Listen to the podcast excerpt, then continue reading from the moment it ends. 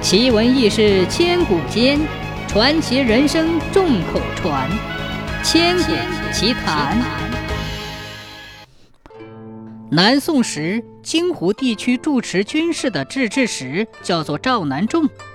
他的儿子赵奎不但勇武无畏，而且具有军事韬略。每每面临战事，常对父亲提出建设性的意见，因而深得赵南仲及官兵的喜爱。几次接阵打仗，金兵屡屡溃败，他们觉得赵军士气高昂，冲锋陷阵，锐不可挡。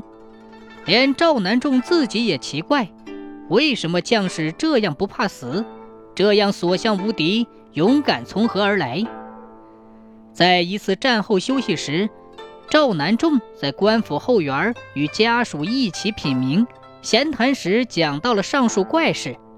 夫人忍不住用手戳戳他的额头，说：“亏你还是三军统帅呢，还不及一个孩子。”赵南仲大吃一惊，忙问：“哦，夫人这话是什么意思？”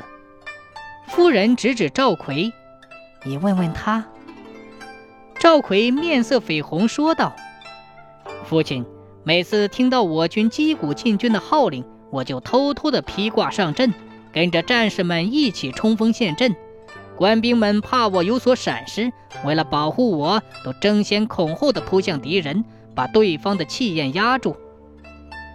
赵南仲听罢，又惊又喜，忙将儿子搂住，说：“小小的年纪就这么勇敢而有心计，将来必定远远超过为父啊！”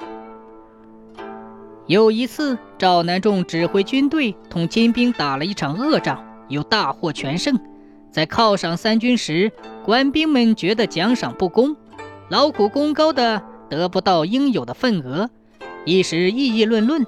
少数血气方刚的将士准备闹事。就在兵变即将发生之际，当时只有十二三岁的赵奎从父亲身后跳出来，高声叫道：“请大家快快息怒，这是朝廷的奖赏，我父亲另外还有奖赏呢。”不要着急，一场危险在喧闹中顿时平静了下去。事后，赵南仲对奖赏仪式做了补救。